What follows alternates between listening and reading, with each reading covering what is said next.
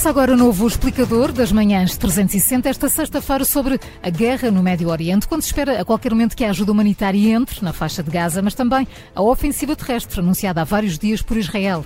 Para discutir estes e outros aspectos, esta manhã são nossos convidados Liliana Reis, diretora do curso de Relações Internacionais da Universidade Lusófona, e António José Telf, investigador e professor catedrático de História na Academia Militar. A moderação deste explicador é do Júlio Magalhães.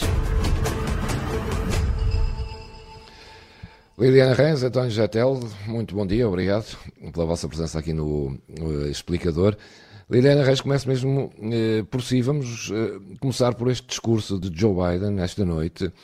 Joe Biden teve necessidade de vir fazer este discurso depois daquilo que pode ter sido considerado um semi-fracasso aí da Israel e, sobretudo, a ausência daquela cimeira árabe. Bom dia. Bom Naturalmente, dia. aliás, aquilo que, que, seriam os objetivos dos Estados Unidos eram não apenas o apoio a Israel, mas também o desanuviamento e a contenção uh, do alastramento do conflito. E para isso necessitava, naturalmente, uh, do encontro em Oman, que a Jordânia acabou por cancelar, uh, e, e, que estaria também reunido o presidente do Egito, o presidente Sisi, e também o presidente da autoridade palestiniana, Mahmoud Abbas. Ora, neste momento, aquilo que se começa a, antecipar é que a ofensiva irá ocorrer, aliás, estará por eh, dias ou por horas, até porque o discurso de Netanyahu Uh, disse, que, disse aos próprios militares que, que iriam conhecer Gaza por dentro, uh, mas há aqui um risco de escalada, aliás, e nós observamos também, uh, por informação que, que, chegou dos Estados Unidos, que, que, houve lançamentos de mísseis do Iémen pelas forças do TIC, que aliás foram destruídas também e foram interceptadas um, pelos norte-americanos. Neste momento, e naturalmente, Biden está aqui a tentar fazer uma contenção daquilo que poderá ser uh, também a ameaça uh, desta intervenção militar terrestre por parte de, de, Israel ao nível das opiniões públicas ocidentais. E por isso é que Biden disse que uh, esta guerra no Médio Oriente é um ponto de viragem na história e, e que é muito importante que, que conheçamos, que saibamos aquilo que está, que está em jogo. Aliás, mesmo no discurso de, de, Biden, ainda em Israel, houve uma enorme prudência em afastar o Hamas de, dos, de todos os palestinianos. Uh, e, naturalmente, esse esforço vai ter que ser feito não apenas por Joe Biden, da cimeira entre, entre a União Europeia e os Estados Unidos. Aliás, hoje estarão nos Estados Unidos Charles Michel, o Presidente do Conselho Europeu, Ursula von der Leyen e Joseph Borrell.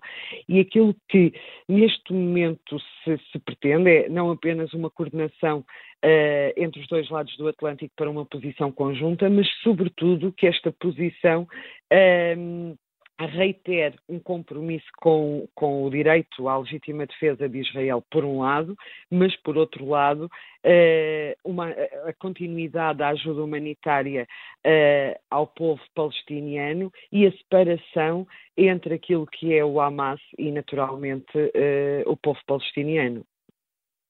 António José Telo, é, é, é apesar de tudo uma manifestação de força também dos americanos e perguntava-lhe se esta guerra tem um risco muito maior de ser escalada do que, por exemplo, a da Ucrânia. É, bom dia, sou da Bom dia, bom dia. Bom dia. É, o, vamos lá ver, eu acho que este discurso do Presidente Biden é um discurso importante, embora não, talvez, pelas razões invocadas. Um dos pontos que me parece mais significativo é que o Presidente dos Estados Unidos faz a ligação entre a crise no Médio Oriente e a guerra da Ucrânia. E faz a ligação através de uma ponta inesperada. Eh, seria de esperar que ele fizesse essa ligação via Rússia. Mas eh, não faz. Faz a ligação via Irão. E fala justamente das ações do Irão em ambos os casos, portanto, na guerra da Ucrânia e no Médio Oriente. Ou seja, o que o presidente americano está a dizer indiretamente é que isto não são crises isoladas. Isto são aspectos diversos de uma mesma crise. E esta é a mensagem, uma mensagem nova que ele procura fazer passar de uma maneira muito clara. Em relação concretamente ao que me pergunta, portanto, em termos de Israel e do Médio Oriente, é preciso ter em conta o seguinte: nós não podemos fazer esta leitura como uma série de acontecimentos que se sucedem no tempo, portanto, têm uma linha cronológica e que são inexplicáveis e não estão interligados. Eh, na minha opinião, temos que fazer a leitura do que está a acontecer como a execução de um plano. Um plano que partiu, de uma maneira clara, de quem começou esta guerra, ou seja, do Hamas. Foi ele que começou esta guerra, não por acaso agora, embora tivesse a ser preparada há muito tempo, e não por acaso da maneira como começou. Isso faz parte desse plano. E para mim também parece evidente e é reforçado pelas palavras do Presidente Biden que esse plano não partiu só do Hamas, partiu de outras entidades que colaboraram com ele, embora não seja impossível provar isso, e até o presidente americano disse há, há relativamente pouco tempo que não havia provas do envolvimento direto do Irão. Mas não haver provas não quer dizer que não haja envolvimento, significa que não há provas desse envolvimento, que é um, um ponto diferente. Qual é esse plano? Esse plano está a ser executado de maneira sistemática. É um plano que visa, em primeiro lugar, provocar uma reação muito forte de Israel. Aquela provocação que é o maior ataque terrorista do, da época contemporânea, envolvendo milhares de pessoas e fazendo mais de mil vítimas. Em termos de vítimas já houve ataques maiores, mas em termos de pessoas envolvidas não houve. O que o Hamas estava à espera é que uh, Israel mobilizasse de imediato, o que aconteceu, e que imediatamente atacasse a faixa de Gaza. E ao atacar a faixa de Gaza, o Hamas estava preparado para aguentar esse embate, ao atacar a faixa de Gaza iria necessariamente provocar um conjunto elevado de baixas na população palestiniana que é, que é refém do Hamas. Os mais de 2 milhões de palestinianos que lá está. E isso iria provocar uma indignação internacional. E isso iria favorecer que a guerra tornasse numa guerra regional ou seja, com o envolvimento de outras entidades, não necessariamente governos, mas de outras entidades árabes ou islâmicas na região. O que, por seu lado, abriria caminho para a terceira fase. E a terceira fase seria o envolvimento direto do Irão. Portanto, o plano, para mim, é muito claro e é este plano está a ser executado. Como é que os Estados Unidos responderam a este plano? Através de uma política que a mim parece bem articulada, passando por várias iniciativas. Primeira iniciativa, colocar uma força militar muito significativa, talvez a maior força militar que os Estados Unidos projetam desde os tempos do Vietnã, o que significa que é de facto muito significativa nessa zona, no Mediterrâneo Oriental e eh, nas vizinhanças do Golfo Pérsico. Atenção, nas vizinhanças do Golfo Pérsico, diretamente eh, perto do Estreito de Hormuz, que é controlado pelo Irão. Portanto, uma força que visa dissuadir e que tem dos, dos meios mais modernos ao dispor dos Estados Unidos. Segunda, segundo pilar dessa política, procurar dissuadir Israel de uma intervenção forte e imediata um, e moderar e fazer, sobretudo, Israel compreender que essa intervenção terá que ser feita de tal maneira que provoque um mínimo de baixas em termos da população palestiniana da faixa de Gaza, e, nomeadamente, convencendo Israel também a abrir os corredores humanitários, faz parte dessa iniciativa. Em terceiro lugar, e muito importante, apoiando Israel, quer em termos financeiros, quer em termos uh, militares diretamente, e esta fatia de ajuda que foi anunciada pelo Presidente Biden insere-se eh, dentro disso. E neste momento começa a surgir uma outra dimensão, que é uma dimensão também significativa, que é a tentativa de ligar estes acontecimentos que parecem isolados e separados, dando-lhes um sentido único, dizendo isto é, não, não são crises separadas, isto são aspectos diversos de uma mesma crise. Uhum. Ou, ou seja, na prática, é tentar evitar e dissuadir o que seria uma quarta fase, a pior de todas, que seria não meramente a regionalização da guerra, em termos de Médio Oriente, mas seria a mundialização da guerra, com o envolvimento de, dos grandes poderes para além dos Estados Unidos. Liliana Reis, se quiser acrescentar alguma coisa, esteja à vontade, mas eu perguntava-lhe, só para perceber e para os ouvintes perceberem também, que força é esta do Irão, que é, apesar de tudo é só uma potência regional, só, o que não é pouco, apesar de tudo, mas como é que é possível fazer esta guerra, limitando ao Irão, e sem que a Rússia e a China, por exemplo, não reajam? Eu concordo com tudo aquilo, aliás, que o, que o professor Telo disse. Permita-me apenas que acrescente uh, algo muito importante e que também vem na sequência uh, do discurso de Joe Biden durante esta, durante esta noite.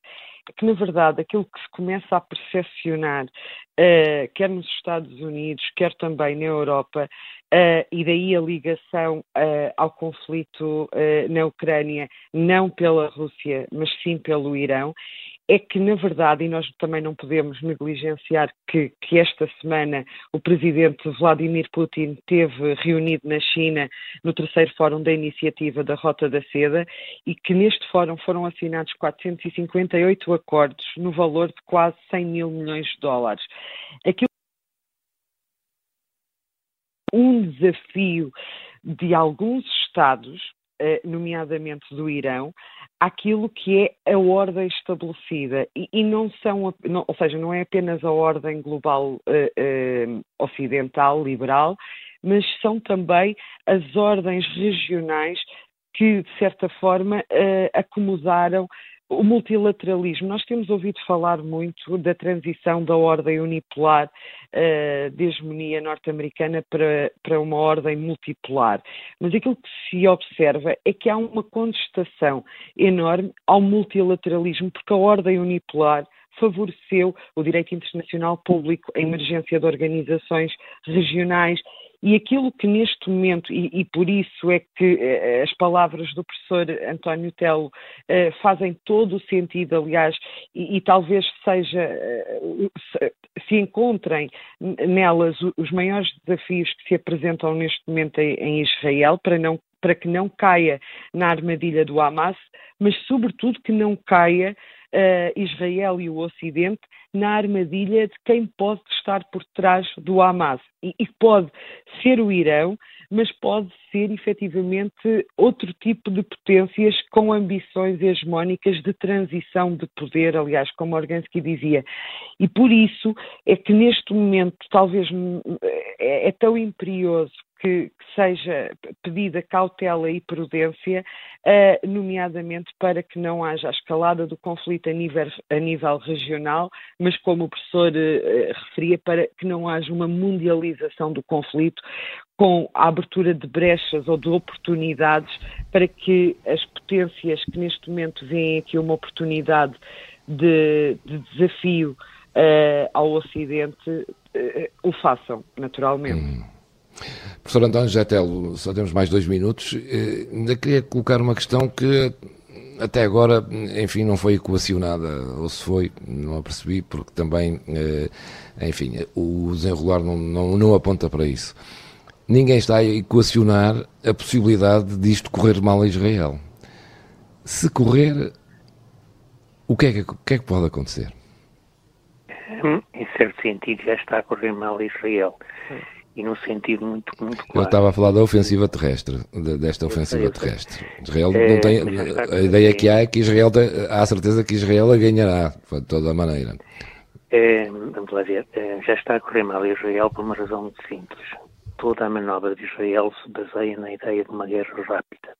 Esta guerra não está a ser rápida, está-se a arrastar. Está-se a arrastar para Israel com uma forte mobilização, o que é muito mau para a sua economia. Evidente que pode absorver, nomeadamente com a ajuda americana, mas continua a ser mau para a sua economia. Portanto, há aqui fatores que, para Israel que são difíceis de ponderar. Por um lado, não pode deixar a guerra eternizar-se, por outro lado, também não pode criar uma situação que pisa a casca de banana que lhe foi colocada no terreno. E é a tentativa de equilibrar disto. Já agora, permita-me só uma referência, porque o tempo é muito pouco. Nós estamos num período crítico. É um período de perigo, porque é um período em que aparentemente há poderes que pensaram que é a altura, ou que estão a testar se não será a altura, de fazer a transição, de recorrer à violência para apressar a transição. Nestes períodos, a pior coisa que pode haver é dar sinais de fraqueza. é dar sinais de recuar, é dar sinais de hesitação. Porque a partir do momento em que se dá esse sinal, os poderes que iniciaram esta crise tiram uma conclusão. Então tínhamos razão. Então eles estão fracos. Então eles não, não são incapazes de dar luta. Então vamos nós forçar a jogada. Esse é o grande perigo neste momento. António Jatel, Liliana Reis, eh, agradeço imenso os vossos esclarecimentos aqui neste explicador. Bom dia, bom fim de semana. Bom dia, bom dia. muito obrigada. Obrigado.